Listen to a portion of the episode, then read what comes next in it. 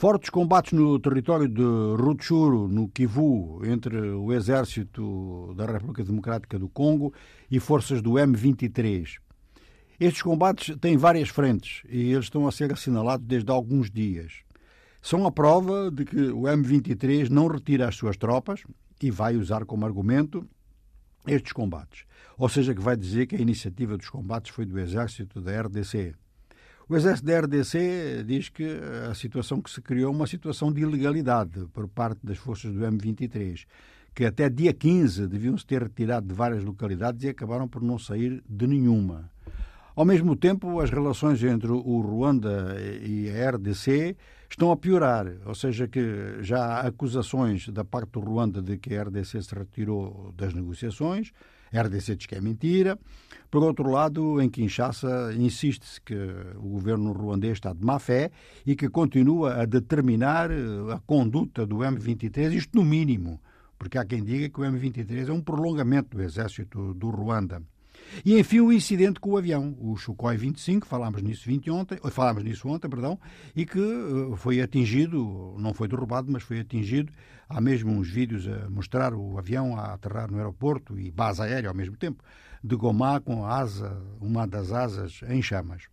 Bom, a situação ali está assim e é um dos focos possíveis de guerra mais alargada a nível da África.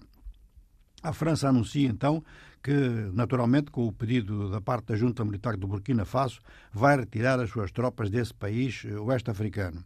Um país oeste-africano que, primeiro, tem novos ataques jihadistas, eles vão sendo feitos em pequena escala, mas são muitos, e, em segundo lugar, eh, o governo, portanto, a junta militar, é vista como aproximando-se cada vez mais da empresa Wagner, a empresa russa, portanto, seria uma substituição da assistência internacional. É um problema que está a preocupar países da área, como a Costa de Marfim e como o Níger, que mantém as suas alianças com a França e, ao mesmo tempo, no caso do Níger, também tem ameaças diretas dos jihadistas, existência mesmo de bases jihadistas no seu território, enquanto que a Costa de Marfim assinala ameaças nas suas fronteiras, sem elaborar muito. Não se sabe bem se as ameaças vêm dos jihadistas ou vêm do governo militar do Burkina Faso. Agora, no Mali, a situação é um pouco mais complicada, porque não só há o problema do terrorismo, há o problema das alianças com a empresa Wagner, mas há a preparação do referendo e das eleições. E uma autoridade eleitoral foi criada recentemente e a sua primeira declaração é que, dá a entender, não diz abertamente, pode haver um adiamento.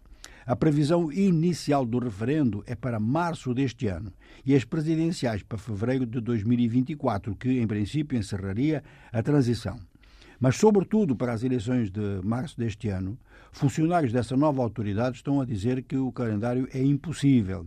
A oposição diz que é uma frase destinada a preparar a opinião pública para um adiamento das eleições. Adiamento para quando não se sabe, mas uh, o diálogo entre o governo militar e a oposição está então cada vez mais comprometido. Uma reunião precedente já, esteve, já teve uma falta muito importante, falta de um dos principais partidos oposicionistas.